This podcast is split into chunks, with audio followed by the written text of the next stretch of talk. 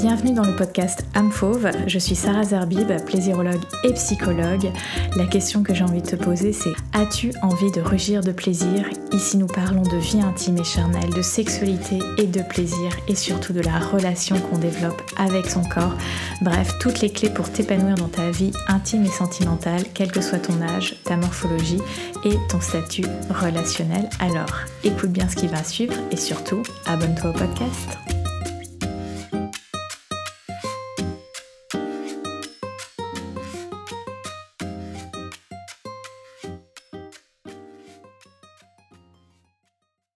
Les six piliers d'une sexualité de cœur. Quels sont-ils? Quels sont les fondamentaux avec lesquels la plaisirologie et M Fauve travaillent? C'est le sujet de ce podcast. Bonjour à toutes et à tous. Je suis ravie de vous retrouver pour cet épisode, épisode tiré d'un live que j'ai fait sur TikTok cette semaine. C'était un live que j'ai tellement trouvé cool, animé et vraiment je me sentais très très bien dans ce live là. Je me suis dit que ce serait trop bête de ne pas le partager sur le podcast. Si tu ne le sais pas, chaque mois je fais deux lives au minimum de live en fait, un en début de mois sur YouTube, sur ma chaîne, et un en fin de mois sur TikTok. Ça me permet d'aborder d'autres sujets autour euh, de la sexualité, de la vie intime, et aussi de répondre en live à des questions. Donc euh, c'est vraiment quelque chose que j'apprécie de pouvoir être en live, d'interagir directement avec euh, toi, avec vous. Et ce live était vraiment très très chouette, même si on a eu un petit, un petit moment de censure avec TikTok. effectivement, comme je l'ai intitulé dans ce podcast, on va parler des six piliers de la sexualité de cœur et au bout de 5-6 minutes de live, TikTok m'a éjecté parce que je parlais de sexualité. Je pense que quelqu'un a dû euh, signaler le, le live euh, et, j'ai pu me reconnecter euh, quelques instants après. Du fait de la censure sur TikTok, j'ai donc utilisé l'expression vie intime de cœur à la place de sexualité de cœur. C'est un petit peu plus long, mais l'idée est la même. Et voilà, j'avais très envie de te partager ces fondamentaux, ces piliers que, j'aime partager, que j'aime cultiver et avec lesquels, euh, pour moi, c'est indispensable de vivre euh, sa vie intime. Sans plus attendre, je te laisse avec l'épisode. À bientôt. Pour moi, c'est hyper important de parler de la vie intime et surtout de la vie intime de cœur parce que c'est quelque chose qui nous permet justement d'être dans l'épanouissement. Parce que très souvent, on va être dans nos têtes, on va vouloir avoir raison dans son couple ou dans euh, le dating quand on est célibataire, etc.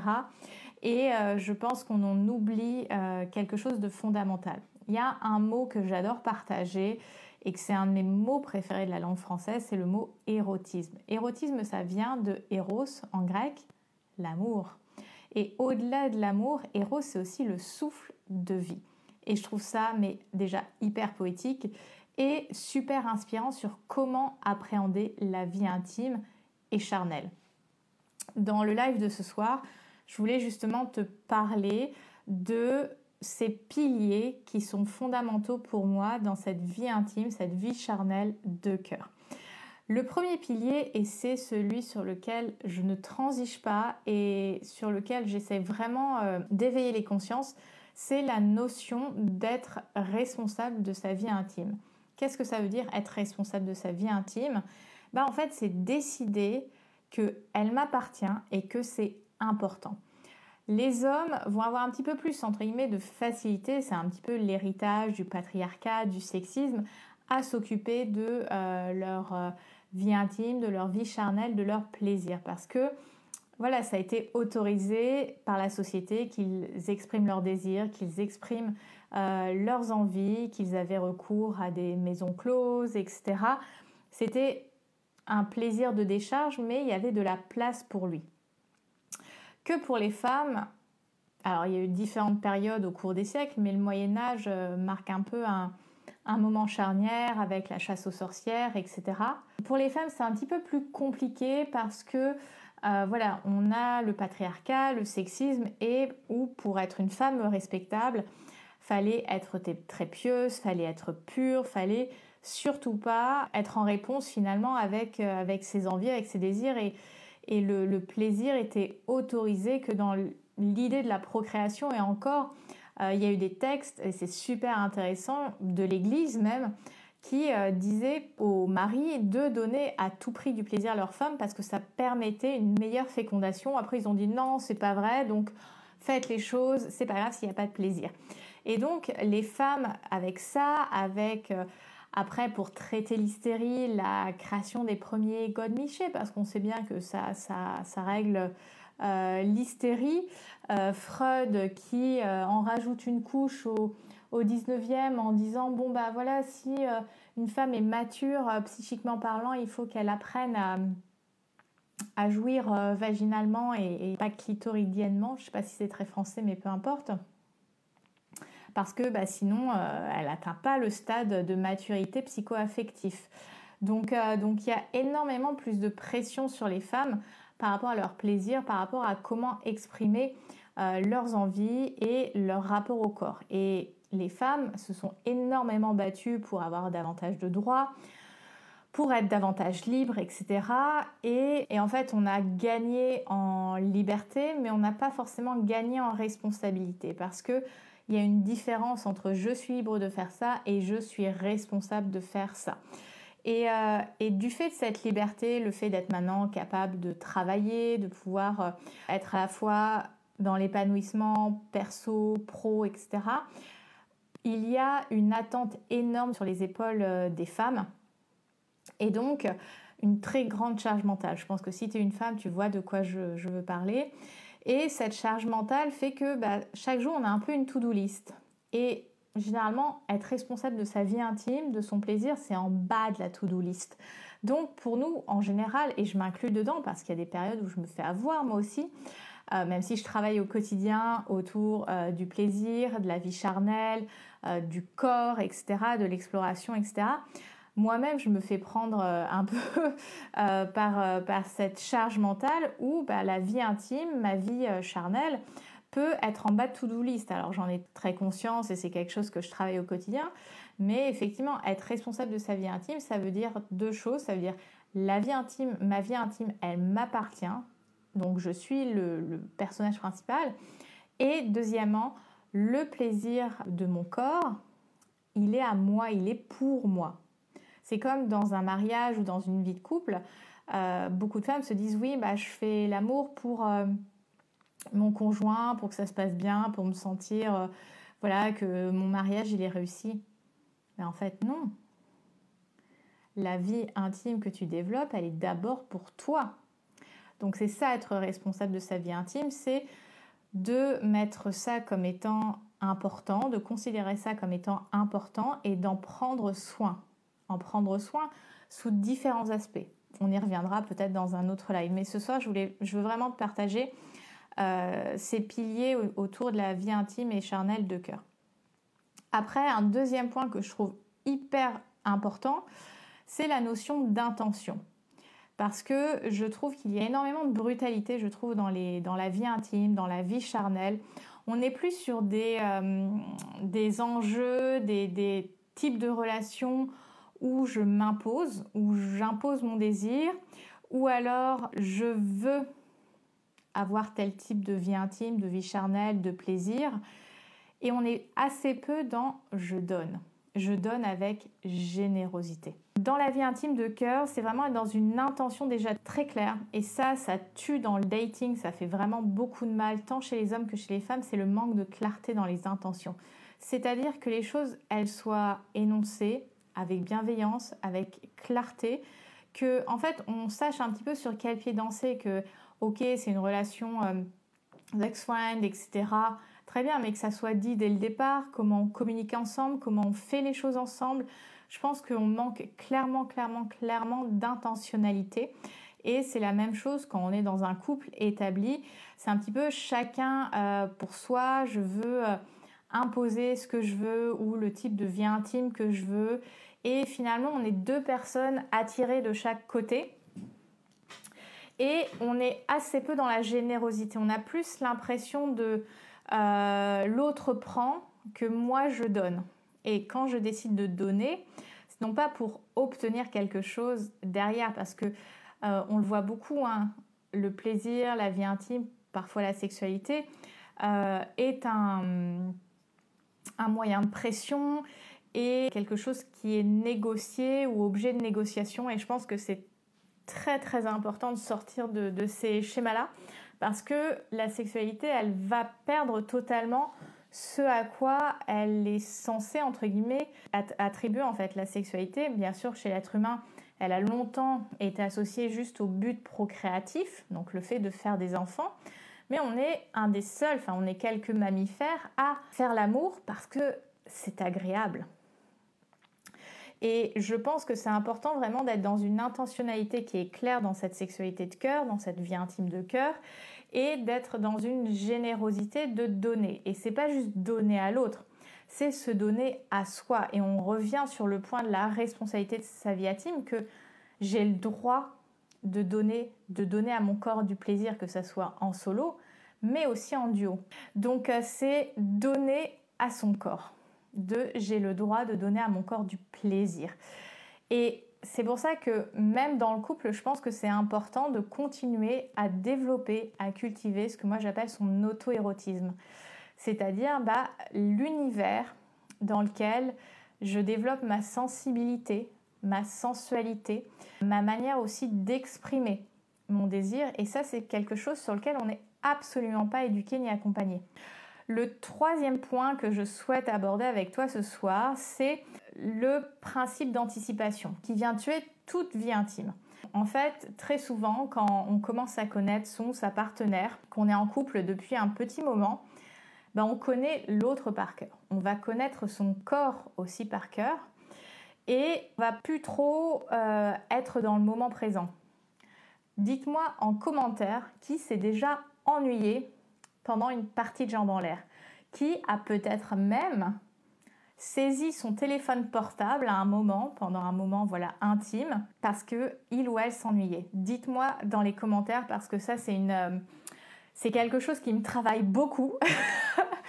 et, euh, et, ça m'intéresse en fait de savoir maintenant que la technologie elle rentre un peu euh, voilà dans nos chambres à coucher, qu'on a nos portables en en réveil, enfin bref, ils sont tout le temps là. Et j'ai envie voilà, de savoir aussi de votre côté si pendant un moment intime, vous êtes ennuyé. Et en fait, on a ce mécanisme d'anticipation qui en vient à supposer comment euh, le rapport va se dérouler.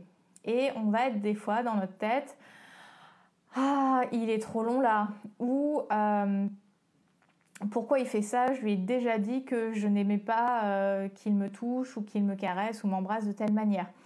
Et on va être finalement dans un mécanisme à la fois d'anticipation de voilà, je connais tellement bien mon partenaire ou je connais tellement bien ma partenaire que le rapport va se dérouler d'une certaine manière. Et on va être dans une position complètement attentiste. C'est-à-dire que on attend que ça se passe. C'est un peu ennuyeux et ennuyant. Parce que le but de la vie intime, de la vie charnelle, c'est de ressentir des choses dans son corps, de ressentir des, choses dans, ses sens, de, vibrer, de voir si ça, voilà, si ça chaud, si ça nous fait frissonner. On a envie de ça. Et on est aussi dans le moment futur. Donc, en fait, notre cerveau, il veut vraiment fonctionner à l'économie et supposer que les choses vont se dérouler d'une certaine manière. Très souvent, on en vient à être blasé, à être blasé et finalement, on va se dire, bah oui, ça me convient plus, et on est dans une position attentiste et on ne fait rien. Et on se dit, non, mais en fait, c'est pas terrible, tout ça pour ça. Donc, c'est vraiment de renverser la vapeur, de, de, sortir de cet attentisme et de sortir de sa tête en fait parce que plus on va être dans sa tête plus on va être dans cette anticipation ou de supposition de ce que l'autre va faire ou de ce que l'autre attend de moi ou euh, de ce que moi j'attends de l'autre et en fait on n'est jamais vraiment connecté à son corps, aux sensations de son corps. Et c'est pour ça que ça demande d'être vraiment acteur, actrice dans le moment présent. Et ça ne veut pas dire euh, faire toutes les positions du Kama Sutra, mais c'est vraiment, c'est un peu un des principes du slow sex. On parle du slow sex comme ralentir, la slow life, etc Pour moi, le slow sex, c'est surtout d'être présent, d'y mettre une intention, de, de, faire preuve de présence avec la sensorialité de notre corps. Parce qu'au quotidien, on est tout le temps dans la cabesse, on est tout le temps dans la tête. Et ok, là, il a fait beau, par exemple, sur Paris, aujourd'hui ou hier. Quand tu vas sortir, tu vas sentir le soleil sur ta peau. Pendant quelques secondes, ça va être agréable. Ah bah tiens, j'ai le soleil dans, dans la figure. Tu vas le sentir sur le moment et après tu vas oublier parce que tu te déconnectes de ton corps. Donc en fait, c'est toujours d'y mettre une intention de qu'est-ce que je ressens dans mon corps? Est-ce que, tu vois, là j'ai un pull sur moi, je sens la matière du pull sur ma peau, mais si je m'y concentre pas, je sens pas la matière du, pull sur ma peau. Et la sensorialité, je veux dire, c'est toujours de se dire, ok, qu'est-ce qui se passe au niveau de, ma peau en fait? On oublie que la peau, moi ça me fascine la peau, et j'ai longtemps été blogueuse beauté, tout ça. La peau, c'est un organe. L'organe qui te permet de faire la frontière entre ce qui est à l'intérieur de toi, donc tes organes, tes os. Donc d'un côté, ça te protège, mais c'est ce qui te permet aussi d'être en contact avec le, monde. C'est quelque chose un petit peu de poreux, la, peau. Bah, il y a des pores. et en fait, c'est cette barrière poreuse qui nous permet de saisir le monde. Et je trouve ça mais vraiment magique parce que grâce à cet organe peau, on peut ressentir des choses, on peut goûter des choses, on peut avoir des saveurs, on peut sentir le vent sur notre peau, on peut sentir la main de quelqu'un qu'on désire, qu'on aime sur nous. Et ça, mais c'est incroyable. Et on prend ça pour acquis, tu vois. Et oui, ça fait partie du package. Et encore, il y a des sensibilités différentes, des sensorialités différentes. différentes. Et c'est ça qui me passionne dans l'érotisme, c'est d'aller chercher cette sensibilité, cette sensorialité, chose qu'on ne fait pas parce qu'on résume la vie intime aux organes génitaux. Oh là là, mais quel ennui Non, donc, euh, donc c'est vraiment ce troisième point d'intentionnalité, de, présence. Parce que si tu n'es pas présent, bah, tu vas faire le truc. Ok, j'ai fait, j'ai fait l'amour. C'est l'ego là qui est content, qui se dit ok, c'est la preuve, chic, que mon couple est épanoui. Est-ce que moi je suis épanouie? Peut-être pas. Le quatrième point que je voulais aborder, c'est la communication. Effectivement, la communication, c'est un gros pan de la vie intime euh, de cœur. Donc la communication, la communication, et, je le vivais aujourd'hui avec mon, chéri, où euh, voilà, on a, eu 2-3 euh, mois là récemment où, on a eu beaucoup de choses à titre perso. Moi j'ai eu une opération, je suis passée à travers un, avortement, etc. donc, on a eu pas mal de perturbations, etc. Et, euh, et euh, il me, on s'est vu très vite fait. Je, suis passée lui faire un petit coucou sur sa pause d'âge euh, ce midi. Et donc on se faisait des bisous, on se tenait la main sous le soleil. C'était trop sympa. Et, et après, bon, j'étais en train de rentrer pour, pour reprendre mes, mes rendez-vous, etc. avec mes clients, clientes. Et il me fait un petit SMS, est-ce que je peux te poser une question, etc. Et je lui dis, bah vas-y. Il me dit, euh, est-ce que à, cet endroit-là, je t'ai pas trop étouffé avec mon désir parce que voilà, je t'ai dit que j'avais envie, euh, mais bon, je sais qu'on sort juste d'une période un petit peu compliquée, etc. Et en fait, euh, ce que j'apprécie beaucoup avec mon chéri, c'est cette capacité à la communication. Alors des fois, on est peut-être même trop dans communication, et donc la communication dans le couple, c'est quelque chose qui fait extrêmement peur parce que ça demande d'assumer, d'être responsable de sa vie intime, on revient au premier point, et surtout de s'autoriser à s'exposer. Parce que quand on va verbaliser qu'on a peur, qu'on a des envies, est-ce que je t'étouffe pas trop, est-ce que c'est ok pour toi si je te parle de ça, ben en fait, on vient se mouiller. Et dans notre société, on a un petit peu peur de se mouiller, on veut rester en sécurité, on veut, euh, voilà, on veut essayer d'avoir raison. Euh, et, euh, et, finalement, ça va beaucoup bloquer la communication. Et c'est surtout que dans la communication, moi, ce que je, je conseille beaucoup aux couples, hein, et même à tout le monde qui vient me voir, on est souvent dans le tu m'écoutes pas, tu ne fais plus si, on va être beaucoup dans le toi, toi, toi. Et en fait, à la base, ça veut dire je je ne ressens plus ça, j'ai envie de. Donc la priorité, c'est vraiment de réutiliser la première personne du singulier, c'est-à-dire j'ai envie, euh, j'ai une idée, est-ce que je peux te parler de quelque chose? Je me suis documentée sur ça. Donc la communication, effectivement, c'est quelque chose qui va nous exposer. On peut aussi euh, trouver d'autres manières. Par exemple, on peut se créer une boîte euh, à la maison quand on est en couple, etc. Et d'y mettre en fait tous les sujets qu'on a envie d'aborder et d'en piocher un quand on est euh, bah, tous les deux disponible euh, dans un état d'esprit relativement serein pour aborder ces sujets-là. Et je pense que c'est important de parler. Et je pense qu'on peut parler tout en couple. Je pense que parfois, ce qui fait le plus peur en couple, c'est quand on va verbaliser une, envie ou peut-être le, le désir de faire telle ou telle pratique. L'autre peut le prendre comme faut le faire tout de suite. Non, on en parle, on se documente, on regarde ensemble comment on peut s'approprier les choses. Ce n'est pas parce qu'on en parle que la pratique ou, la proposition va avoir lieu immédiatement. Il y a souvent un peu cet, effet de euh, ça nous met la pression alors que non, on en parle déjà parce qu'il faut s'y familiariser à l'idée. La communication, ça va être fondamental pour la vie intime et c'est pas juste dans l'énonciation de ses désirs, de ses envies, de ce qui nous convient ou de ce qui nous convient pas c'est aussi quelque chose d'extrêmement important dans l'acte en lui-même parce que oui, on a les gémissements, etc. Mais je pense que c'est aussi hyper important d'injecter de la communication dans les rapports euh, intimes de euh, bah, j'aime quand tu me touches à tel endroit, vas-y, continue. Effectivement, ça peut être assez inconfortable de d'oser parler pendant l'amour. Alors oui, il y a le dirty talk, mais il y a tellement plus que ça.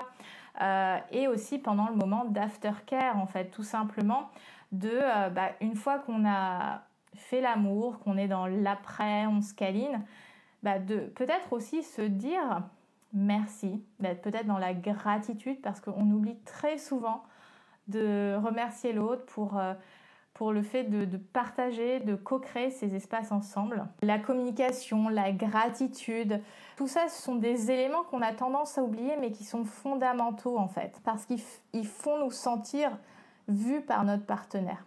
Donc, euh, donc la communication, oui, ça expose, oui, ça rend vulnérable, mais c'est ça aussi qui rapproche, qui vient créer de la connivence, qui vient créer de l'intimité, parce qu'on a envie de ça, on a envie d'intimité, on a envie de connexion à l'autre. Le cinquième pilier que je vais partager avec toi, c'est un mot que j'adore, que j'utilise vraiment très souvent dans mes contenus, c'est le mot curiosité. Le fait d'être curieux et curieuse de son corps, de son plaisir, de sa vie intime. À nouveau, ce n'est pas forcément euh, être curieux de toutes les positions du Kama Sutra, etc. C'est d'être déjà curieux et curieuse des sensations dans notre corps. Parce que très souvent, on peut ressentir quelque chose d'un petit peu intense et là, on se ferme. Ça fait peur. Mon corps, je ne le maîtrise pas il prend ses aises. Et en fait, la curiosité dans la vie intime, c'est vraiment de se dire, ok, qu'est-ce qui se passe après? Qu'est-ce que je ressens? C'est d'être dans l'observation de, à la fois je vis le truc, je suis actrice, acteur, et en même temps, j'écoute, je fais attention. Le fait d'être curieux, d'être curieuse, comme on le disait tout à l'heure, c'est de sortir des schémas un petit peu préétablis, voilà, préliminaires, euh, rapports, tic-tac, c'est fini. C'est euh, de sortir de ces schémas-là, c'est peut-être à des moments euh, se plaquer contre le mur, se chauffer un petit peu et laisser ça pour une autre fois. C'est peut-être à des moments juste se câliner, faire des caresses, des pratiques orales. On en vient ou pas à la jouissance, peu importe, mais on passe un bon moment. La curiosité, en fait, c'est s'autoriser à sortir des schémas qu'on voit comme majoritaires. Et, je, l'ai déjà dit et je le répéterai euh, autant qu'il faut. Ce n'est pas parce qu'un schéma est majoritaire, dominant, qu'il est le bon schéma pour moi. En fait, on, a un peu cette sensation et, en plus avec euh, tous les nouveaux contenus sexo, etc. Et, j'adore ces contenus et ils, sont essentiels, mais effectivement, ça peut venir mettre de la pression. Et euh, alors, soit ça me met la pression, j'ai l'impression que je ne fais pas ça dans ma vie intime et je me sens un peu nulle. Ou alors, euh, effectivement, je vais lire quelque chose, ça va m'intriguer et euh, c'est sortir de euh, parce que ça m'intrigue, j'ai forcément envie de le faire. C'est déjà pour sa culture personnelle, sa culture érotique, j'ai envie de dire, de, savoir de quoi on parle. J'avais une cliente tout à l'heure et on parlait voilà du squirting. Et en fait, elle connaissait pas le mot la première fois qu'elle est venue. Euh, et elle parlait, elle avait cette peur de euh, j'ai peur de faire pipi en fait. Je ressens énormément de plaisir, mais j'ai je m'arrête parce que j'ai peur de faire pipi. Et, euh, et en fait, donc on, je lui ai expliqué que c'était un mécanisme totalement normal, que sous l'effet du plaisir, la vessie elle se remplit et que ça permet au corps de réguler pas mal de choses à l'intérieur et que bah, en fait, quand tu as cette accumulation de liquide dans la vessie, bah, la manière la plus rapide pour le corps, c'est tout simplement d'utiliser l'urètre pour euh, évacuer cette eau qui est une toute petite concentration euh, d'urine. C'est pas de l'urine, c'est euh, essentiellement bah, des émissions fontaines. C'est beaucoup d'eau et un petit peu d'urine. Et, effectivement, la curiosité fait que bah, j'en apprends plus sur moi, sur mon corps, sur la sensibilité de mon corps, sur ce qui me plaît. Et d'ailleurs, pour celles et ceux que ça intéresse, alors j'ai pas fait de contenu TikTok là-dessus, mais j'ai inventé un concept qui s'appelle les langages érotiques. Les langages érotiques, c'est comme connaître son langage de l'amour, mais au niveau intime et charnel. C'est-à-dire de connaître ce à quoi je suis sensible dans l'intimité, euh, qu'est-ce qui va venir nourrir mon désir, mon, monde érotique. Et euh, j'ai designé cinq euh, profils, donc voilà les, les, personnes qui travaillent avec moi, mes clients, mes clientes, on en vient à passer le petit questionnaire, je leur fais leur profil, etc. Et ça sert de base, en fait, pour euh, mieux se connaître, pour euh, développer une vie intime qui est beaucoup plus en phase et beaucoup plus euh, calibrée, parce que des fois, tu fais des trucs, tu vois que ça te plaît, il y a des trucs, mais pas du tout. tu dis, bon, ok, pourquoi, pourquoi ça, ça me va? En fait, avec ton profil de langage érotique, tout devient beaucoup plus clair. Donc, on a Premier point des piliers de la vie intime, être responsable de sa vie intime, la considérer importante, la mienne en fait. Deuxième point, ça va être l'intentionnalité. Avec quelle intention euh, je traite et j'accueille, je, je, cultive ma sexualité. Le troisième point, c'est sortir de l'anticipation, c'est-à-dire faire preuve de présence dans le maintenant. Quatrième point, la communication. Cinquième point, la curiosité. Êtes-vous prêt et prête pour le dernier point? Pour moi, dans la vie intime de cœur, il y a de la douceur. De la douceur. Comme je le disais un petit peu en introduction, je trouve que dans nos vies intimes, on a énormément de brutalité, euh, de violence, de euh, conflit. Il faut que ça soit euh, pimenté, il faut que ça soit bestial, il faut que ça soit euh, crié. Euh, et en fait, je mets pas en opposition la bestialité, la douceur, mais je pense que c'est vraiment important d'y ajouter cette douceur et j'oserais même dire une touche d'élégance. Une touche d'élégance parce qu'on Pourquoi je parle de ça? Parce que pour moi, dans la manière dont j'ai conceptualisé Amfauve, dans la manière dont j'ai conceptualisé la plaisirologie, le fait de faire l'amour l'érotisme, c'est un art. C'est un art en fait. Ça devient de l'art. C'est mon art à moi. C'est le langage à travers lequel ou le langage à travers lequel je choisis d'exprimer telle et telle chose. Et la douceur, c'est pas juste d'être euh, mielleux ou dans ce schéma entre guillemets fleur, fleur bleue ou euh, dans cette opposition sexe pimenté, sexe vanille. Je déteste cette opposition, euh, mais c'est d'être dans une intention de bienveillance, de, de faire attention à l'autre, de considérer l'autre, de prendre sa place et aussi de laisser de la place à l'autre parce qu'on est beaucoup trop dans se tirer la couverture. Et il y a de la place pour tout. Et, et, je fais souvent ce parallèle. Pour celles et ceux qui me suivent depuis longtemps, vous savez que je suis une danseuse. Je, je fais des danses latines traditionnelles cubaines. Et j'adore le film Dirty Dancing.